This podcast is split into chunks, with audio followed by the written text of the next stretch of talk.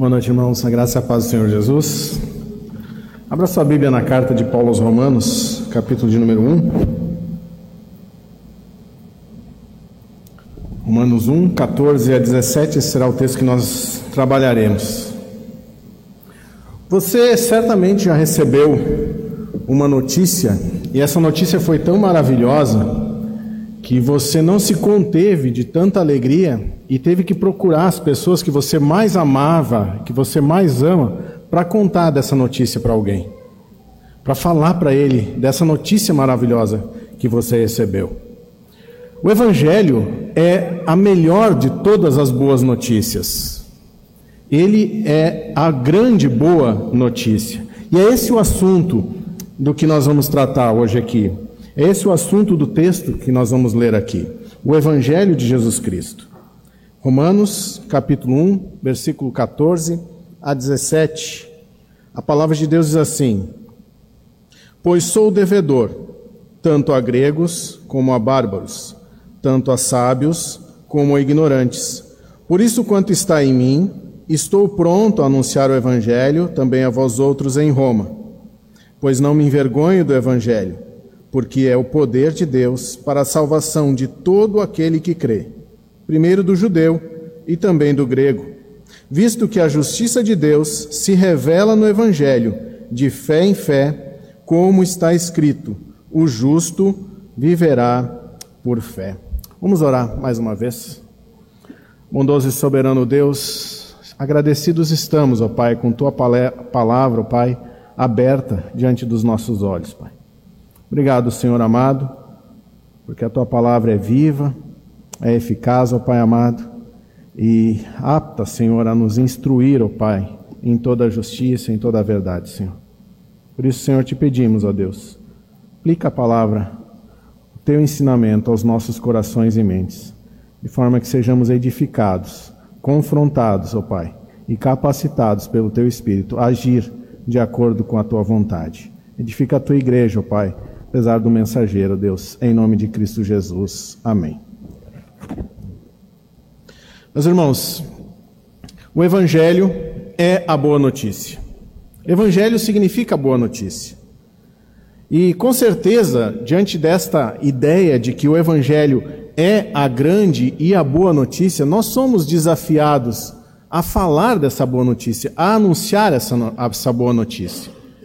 E quando nós olhamos para a vida do apóstolo Paulo, nós podemos com certeza aprender com ele como fazer isso, como estar pronto, como estar apto a obedecer, estar pronto a obedecer e como devemos nos sentir em relação a esse evangelho para poder então pregar o evangelho. Nós podemos olhar aqui, e esses serão os três pontos que nós estaremos trabalhando aqui. Primeiro, o dever que Paulo sente de pregar o evangelho a obrigação de pregar o Evangelho. Segundo, a prontidão que Paulo tem em pregar esse Evangelho. E terceiro, a mensagem deste Evangelho que deve ser pregado. No versículo 14, Paulo diz: Pois sou devedor, tanto a gregos como a bárbaros, tanto a sábios como a ignorantes. Paulo se sente devedor. Ele está sob uma ordem de Deus, a ordem de pregar esse evangelho a todos os tipos de pessoas. Quando ele fala de bárbaros, de sábios, de ignorantes, ele está falando que o evangelho não é apenas para uma classe, para uma raça, mas para todos os tipos de pessoas. E Paulo se sente obrigado, se sente no dever de pregar este evangelho. Essa é uma dívida que Paulo tem, de gratidão. Porque mesmo que ele não tenha sido aquele que plantou a igreja de Roma, mesmo que a igreja não tenha sido fruto direto do seu trabalho de evangelização, mas ela é o indiretamente, porque ele é o apóstolo chamado para pregar aos gentios. Ele é um apóstolo que foi chamado para levar a mensagem de Deus, o mistério do Evangelho, o mistério de que a salvação, o Evangelho não é só para judeus, mas é para judeus e gentios. Paulo sente esse dever, um dever de gratidão, para com Deus, mas também um dever por ordem recebida. Ele recebe essa comissão. Ai de mim se não pregar o Evangelho, Paulo diz. Ele sabe que foi comissionado a pregar o Evangelho. Mas não apenas Paulo foi comissionado a pregar o Evangelho. Toda a igreja do Senhor Jesus Cristo foi comissionada a pregar o Evangelho. Em Mateus capítulo 28, versículos 18 a 20, Jesus diz: Aproximando-se Jesus, falou-lhes: Toda autoridade me foi dada no céu e na terra. Ide, portanto, fazei discípulos de todas as nações batizando-os em nome do Pai e do Filho e do Espírito Santo, ensinando-os a guardar todas as coisas que vos tenho ordenado, e eis que estou convosco todos os dias, até a consumação do século. A missão é dada a toda a Igreja de Cristo. Nós também somos comissionados a pregar este Evangelho. E a ordem, aliás, essa é uma ordem este não é um pedido. Jesus não está dizendo, quando vocês tiverem um tempo, vocês preguem o Evangelho. Jesus não está dizendo, depois que vocês terminarem todos os seus afazeres, as suas funções, então vocês preguem o Evangelho. Se ainda tiver um tempo, depois de tudo que vocês usarem para as suas coisas. Não, ele diz: ide e pregai o Evangelho. Ide e pregai a toda criatura. É uma ordem, é um imperativo divino. E esse imperativo não está destinado apenas ao apóstolo, apenas aos discípulos de Cristo, mas a toda a igreja do Senhor Jesus Cristo. Nós devemos pregar o Evangelho a todas as pessoas, sem distinção de classe social, sem distinção de raça, de cultura. Nós somos chamados a pregar o Evangelho. A graça da eleição, a glória da eleição pertence a Deus e não a nós. Às, às, vezes o que nós fazemos é olhar para as pessoas e antes de pregar o Evangelho, nós definimos se aquela pessoa merece ouvir ou não o Evangelho. Como se a glória da eleição fosse nossa e não de Deus. Mas a glória da eleição é de Deus. Nós somos chamados a pregar o Evangelho e não escolher para quem pregar o Evangelho. Nós pregamos o Evangelho e Deus é glorificado quando, através da pregação do Evangelho, Ele elege os seus, Ele escolhe os seus, Ele faz com que os seus ouçam aquela palavra e sejam transformados por aquela palavra. A glória da eleição é somente de Deus, não é nossa. Nós não escolhemos a quem pregar, nós somos chamados a pregar a todo tipo de gente, somos chamados a pregar a todos os homens. Essa missão é dada como uma ordem divina. E nós devemos entender, assim como Paulo, que isto é um dever nosso, que isso faz parte dos nossos deveres da nossa vida cristã. Nós muitas vezes olhamos para esse dever da pregação do Evangelho e nós vemos ele como um dever das lideranças da igreja. Esse é um dever dos presbíteros da igreja, esse é um dever dos pastores. Esse é um dever dos evangelistas? Não, esse é um dever de cada membro da igreja. É sim um dever dos presbíteros, é sim um dever dos pastores, é sim um dever da liderança da igreja, mas é sim também um dever de toda a igreja, de cada membro da igreja do Senhor Jesus Cristo. Cada membro da igreja do Senhor Jesus Cristo deve se sentir assim como Paulo, um devedor. Alguém que, por ter sido alcançado por essa graça, irresistível e maravilhosa de Deus, tem agora uma dívida em passar essa graça adiante, em passar essa boa notícia do Evangelho a todos aqueles que estão perto e também aqueles que estão longe. Nós devemos sentir esse mesmo sentimento de dever, de obrigação. Nós devemos pregar o Evangelho. Você entende que você deve pregar o Evangelho? Você tem pregado o Evangelho? Se você não tem pregado o Evangelho, você irá pregar o Evangelho? Você compreende a sua obrigação, o seu dever de pregar o Evangelho de Cristo? Você irá? No versículo 15, Paulo diz: Por isso, quanto está em mim, estou pronto a anunciar o Evangelho também a vós outros em Roma. Paulo está pronto a pregar o evangelho aos romanos, aos crentes da igreja de Roma. O que Paulo demonstra aqui para nós é a sua compreensão da soberania divina e da responsabilidade humana. Por quê? Porque Paulo já havia dito no versículo anterior, no versículo 13, quando ele diz: Porque não quero, irmãos, que ignoreis que muitas vezes me propus ir ter convosco, no que tenho sido até agora impedido, para conseguir igualmente entre vós algum fruto, como também entre os outros gentios. Ele sabe que ele já teve algumas tentativas de ir a Roma, de pregar o evangelho em Roma, de ter contato com aqueles irmãos, mas ele foi impedido por Deus. Deus o impediu de chegar até lá. Ele reconhece a soberania divina, mas ele também sabe da sua responsabilidade, do seu dever de pregar o evangelho. E qual é a atitude de alguém que compreende essa, essas duas verdades? A soberania de Deus e a sua responsabilidade. É a atitude de prontidão. Paulo está pronto a pregar o Evangelho. Meu irmão, ele está vestido, ele está com a mochila nas costas, ele está com os pés calçados. Se Deus disser vai, ele está pronto para ir. Ele não tem nada que o segure mais. A única coisa que segurava Paulo de ir até Roma era a soberania de Deus em impedi-lo, mas ele estava pronto para pregar o evangelho aos romanos. Essa prontidão que Deus exige também de nós, que nós estejamos prontos a pregar o evangelho. Do outro lado da rua, ou talvez na porta da frente do nosso corredor do apartamento, na nossa escola, no nosso trabalho, no nosso grupo de WhatsApp, nos nossos grupos familiares, nas nossas redes sociais. Nós devemos estar prontos a pregar o Evangelho, aqui e acolá, como disse o nosso reverendo Maurício Rolim há pouco. Devemos estar prontos. Essa é a atitude de um soldado. O soldado, quando está em guerra, e ele, quando consegue tirar aquela soneca, ele não tira a soneca tirando a farda, tirando as botas. Ele dorme pronto, porque a qualquer momento ele pode ser convocado à batalha. Essa deve ser a nossa atitude. Essa era a atitude de Paulo.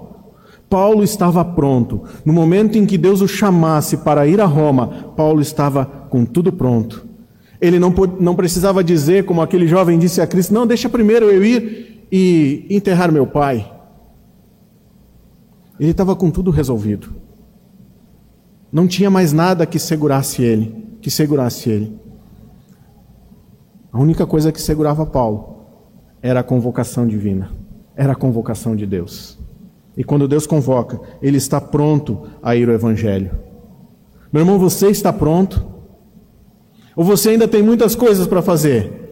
Se Deus te chamar hoje para pregar o Evangelho, quem sabe temos aqui alguns chamados ao ministério, alguns chamados a, a serem missionários. Se Deus te chamar hoje, você está pronto? Ou você vai ter que resolver algumas coisas ainda? Deixa eu primeiro acertar essas questões aqui, antes de dizer sim para o Senhor. Nós devemos olhar para essa prontidão de Paulo e vemos que ela também é exigida de nós.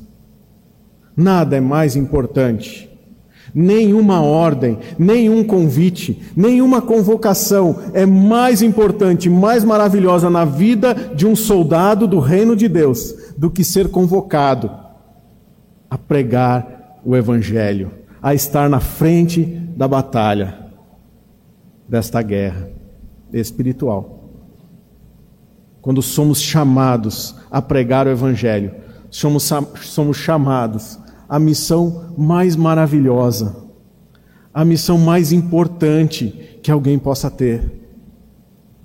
Por isso nós devemos estar prontos e dizer assim como disse Maria: Eis-me aqui, Senhor, eis-me aqui. Assim como disse Isaías: Eis-me aqui, Senhor. Esses estavam prontos. E, e você, meu irmão, você está pronto para pregar o Evangelho? Você compreende a necessidade de pregar o Evangelho? O mundo caminha passos largos para o inferno. Cada vez mais a nossa, a nossa sociedade está afundada no pecado, chafurdada na lama do pecado. Cada vez mais o Evangelho é necessário para que haja um, uma luz neste mundo de trevas. E nós temos esta luz. E o que nós temos feito muitas vezes com essa luz? Nós a escondemos debaixo do alqueire. Ninguém acende uma lamparina para escondê-la atrás de um móvel. Quando acendemos as lâmpadas, as luzes, nós acendemos no melhor lo local para que ela possa, com a sua luz, iluminar todo aquele ambiente. Quando Deus te chamou, quando Deus te chamou eficazmente à salvação, Ele te chamou e te colocou para isso, para que você seja luz neste mundo de trevas. E ser luz neste mundo de trevas é pregar o Evangelho, é falar do Evangelho, é viver o Evangelho, mas também é pregar o Evangelho. Paulo passa adiante e fala agora sobre qual é a mensagem desse Evangelho. E qual é a mensagem do Evangelho? Versículos 16 e 17. Pois não me envergonho do Evangelho, porque é o poder de Deus para a salvação de todo aquele que crê, primeiro do judeu e também do grego visto que a justiça de Deus se revela no Evangelho de fé em fé, como está escrito: o justo viverá por fé. Paulo não se envergonha do Evangelho. Paulo não tem vergonha do Evangelho. E meu irmão, a época de Paulo, o Evangelho era algo completamente vergonhoso. Ainda é na nossa época. Mas aquela época era ainda mais vergonhoso. Para vocês terem uma ideia, Existe um grafite pintado numa. pintado não, mas uh, raspado numa parede em Roma, de um, um burrinho, né, uma pessoa com uma cabeça de burro ajoelhada diante de uma cruz. É chamado esse, esse, esse desenho de o grafite de Alexa Menos, porque lá está escrito, em cima daquele desenho, Alexa Menos adorando seu Deus como se alguém que adorasse alguém que tivesse morrido na cruz fosse um burro, fosse alguém que não tivesse inteligência. É nesse contexto que Paulo está dizendo: eu não me envergonho do Evangelho. O Evangelho podia ser uma vergonha para muita gente, mas para Paulo o Evangelho não era uma vergonha. Não era uma vergonha. Aos Coríntios, no capítulo 1, versículo 18, ele escreve: Certamente a palavra de Deus, da cruz é loucura para os que se perdem, mas para os que somos salvos é poder de Deus. Paulo não se envergonha do Evangelho porque ele sabe que o Evangelho, a boa notícia do Evangelho, é o poder de Deus para a salvação. Se há alguma coisa que pode salvar os homens, é a palavra de Deus, é o Evangelho de Cristo Jesus. Nada pode salvar o homem. Nada pode resolver o problema do homem. Aliás, o homem no pecado, ele não consegue nem sequer ter ciência de qual é o seu problema. Ele está chafurdado no pecado.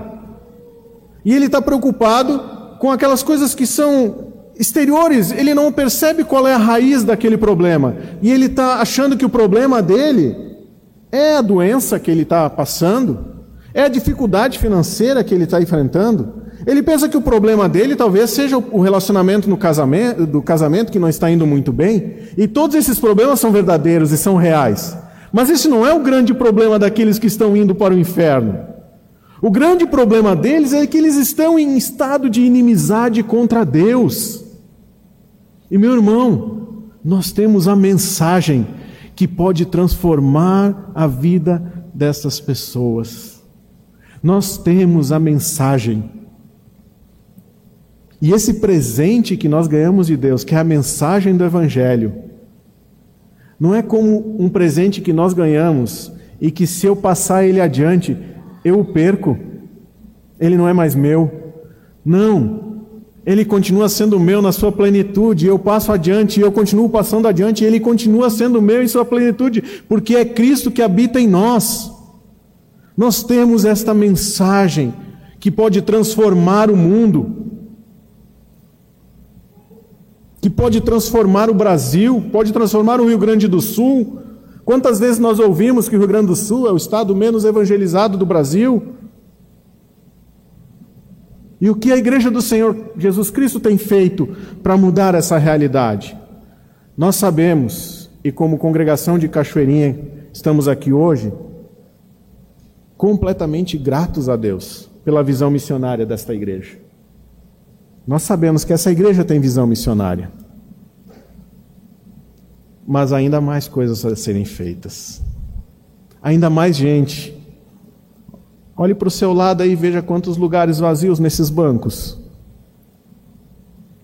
Cabe muito mais gente aqui. O convite que o reverendo fez às crianças, eu repasso aos irmãos. Cabe gente aqui. Tem lugar para muito mais gente aqui. E se não couber tudo num culto, a gente tem outro culto pela parte da manhã. E se nós tivermos problemas de espaço nos dois, a gente faz um culto à tarde, né, pastor? Tem espaço para mais gente, meus irmãos. Há muita coisa ainda a ser feita. Nós temos feito muita coisa, mas nós não podemos deitar em berço esplêndido agora e julgarmos que o nosso trabalho está completo. Não, o trabalho continua. Há muita gente indo para o inferno e nós temos a mensagem que pode tirá-los desse destino. Nós temos esta mensagem. Certamente a palavra da cruz é loucura para aqueles que se perdem, mas para nós que somos salvos, ela é o poder de Deus. Por isso nós não nos envergonhamos do Evangelho, porque o Evangelho é o poder de Deus para a salvação de todo aquele que crê. Agora, qual é a mensagem desse evangelho? Qual é a mensagem do evangelho que deve ser pregada? Será que é sentar na parada de ônibus e dizer: Jesus te ama? Dar uma água para alguém numa sinaleira e Jesus te ama. E de repente o cara está ali, né? Pronto para ir cometer um assalto. E aí você ainda abençoou o cara dizendo Jesus te ama. Será que a mensagem do Evangelho é isso? É claro que a mensagem do Evangelho não é só isso. É verdade que Jesus ama os seus. É verdade, Jesus ama os seus. Mas o Evangelho é muito mais que isso. O Evangelho é a justiça de Deus, e é isso que Paulo cita aqui. Ele diz que, visto que a justiça de Deus se revela no Evangelho de fé em fé, como está escrito. E que justiça é essa justiça de Deus? Bom, ela é a justiça de Deus, logo ela não é a nossa justiça. O Evangelho não está baseado na nossa justiça, porque a nossa justiça ela é trapo de imundície. Aqueles panos, né, que eram enrolados lá nos leprosos, Aqueles panos. É, essa é a nossa justiça diante de Deus. E se tem alguma coisa que um homem pode produzir de bom, é justiça, não é verdade? Das virtudes que nós produzir, pode, possamos, podemos produzir, que seja boa, a melhor que nós pode, podemos produzir é a justiça. E diante de Deus, ela é como trapo de imundícia. Então a justiça não é a nossa, é a justiça de Deus, completamente diferente da nossa. E qual é a justiça de Deus?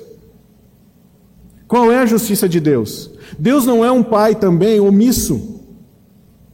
Um pai que aqueles que ele cria e que ele regra, que ele dá suas leis, que quando desobedecem, passa a mão por cima dos problemas. Porque às vezes nós barateamos a graça de Deus, pensando que é assim. Pensando, não, já que eu pequei, mas eu me arrependo, eu peço perdão depois e está tudo certo, é de graça mesmo, né? Nós barateamos a graça de Deus. Não é assim. Pode ser de graça para você, pode ter sido de graça para mim, mas não foi de graça para Deus. A justiça de Deus se revelou em Cristo Jesus. Ele satisfez a justiça de Deus, morrendo na cruz do Calvário, sofrendo a punição que era devida a nós. Este é o Evangelho. O homem está separado de Deus. O homem é inimigo de Deus. E o homem precisa de um Salvador. E esse Salvador é Jesus Cristo. Então o Evangelho, essa boa e maravilhosa notícia, ela começa com uma má notícia. E a má notícia é de que todos pecaram e carecem da glória de Deus. Mas ela não fica na má notícia. A boa notícia é de que Cristo morreu pelos pecados do seu povo, pelos pecados de muitos. Essa é a mensagem do Evangelho, porque em Cristo Jesus a ira de Deus, a sua justiça foi satisfeita na pessoa de Cristo Jesus. Ele sofreu aquilo que deveria você e eu sofrermos. Ele padeceu.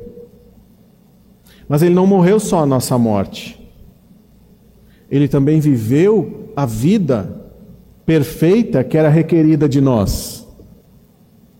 Porque, como pecadores, nós merecemos a morte. Mas nós somos pecadores porque é requerido de nós uma vida perfeita que nós não somos capazes de viver. Pois Cristo viveu essa vida perfeita. Ele não só morreu a nossa morte, como ele viveu a nossa vida. Para que então ele pudesse enfrentar a morte em nosso lugar e depois de três dias vencer esse inimigo terrível que é a morte, ressuscitando, vencendo a morte. Esse é o Evangelho, este é o Evangelho de Deus. E nós o recebemos por graça, como Paulo escreve aos Efésios, porque pela graça sois salvos, mediante a fé, e isto não vem de vós, é dom de Deus não vem de vós para que ninguém se glorie, pois nós somos feitura dele, somos feitos à imagem de Deus. E essa palavra feitura aqui, ela tem uma ideia poética, ela fala de poema de Deus. Nós somos poema de Deus, criados em Deus, criados em Cristo Jesus. Para que esses poemas foram criados? Para as boas obras as quais Deus de antemão preparou para que andássemos nelas. Então, meus irmãos, nós fomos eleitos, nós recebemos a salvação pela graça, mediante a fé, não por obra qualquer que nós tenhamos feito, mas pela obra de Cristo Jesus na cruz do Calvário, e nós fomos feitos em Cristo, poema, somos feitura dele, criados à sua imagem, para quê? Para que nós façamos as boas obras, para que nós preguemos o Evangelho, para que nós falemos dessa grande e maravilhosa mensagem de salvação a todos aqueles que nos cercam, que nós não nos calemos e que nós falemos do Evangelho e espalhemos essa mensagem maravilhosa de redenção e de salvação a todos aqueles que nos cercam.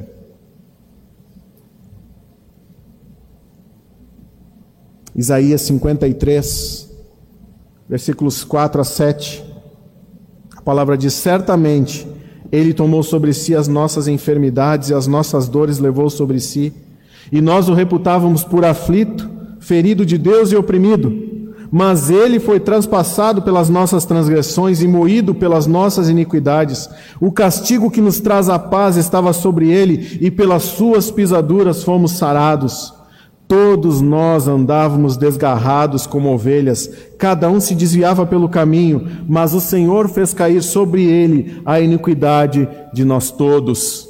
Ele foi oprimido e humilhado, mas não abriu a boca. Como o cordeiro foi levado ao matadouro, e como ovelha muda perante os seus tosqueadores, ele não abriu a boca. Meus irmãos, o nosso Salvador enfrentou tudo isso por nós. E nós somos comissionados por esse homem, por esse homem Deus, Cristo Jesus, a pregar a Sua palavra, a falar daquilo que Ele fez, a falar da Sua obra, da Sua vida, da Sua morte, da Sua ressurreição. Nós devemos nos sentir assim como Paulo, devedores, por gratidão, por termos recebido tanto de Deus, tanto de Cristo Jesus. E eu acredito que o seu coração está assim como o meu, queimando com esse sentimento de gratidão agora, lembrando de tudo que Cristo fez por mim. E pensando, e alguns nomes já sobem à mente, e eu tenho que falar de Jesus para esse. Eu errei, eu negligenciei aqui e ali, eu sei que isso está acontecendo agora. E nós precisamos entender essa necessidade. Mas também nós precisamos, assim como Paulo, estarmos prontos a pregar esse Evangelho. Que isso não seja só algo que nós ouvimos aqui, nos sentimos desafiados, e aí fazemos aquele voto de tolo, né? Eu vou sair daqui agora e eu vou falar do Evangelho. Amanhã, lá no meu trabalho, eu vou falar do Evangelho. E aí chega amanhã, você é convocado à batalha e você não está pronto.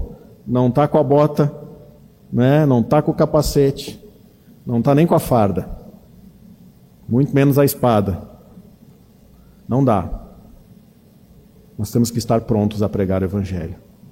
Sentirmos, nos sentirmos devedores para pregar o Evangelho, estarmos prontos a pregar esse Evangelho e sabermos que Evangelho é esse que deve ser pregado. E o Evangelho que deve ser pregado é o Evangelho de Jesus Cristo. A justiça de Deus satisfeita na pessoa do nosso Senhor e Salvador Jesus Cristo, o nosso Senhor, o nosso Salvador.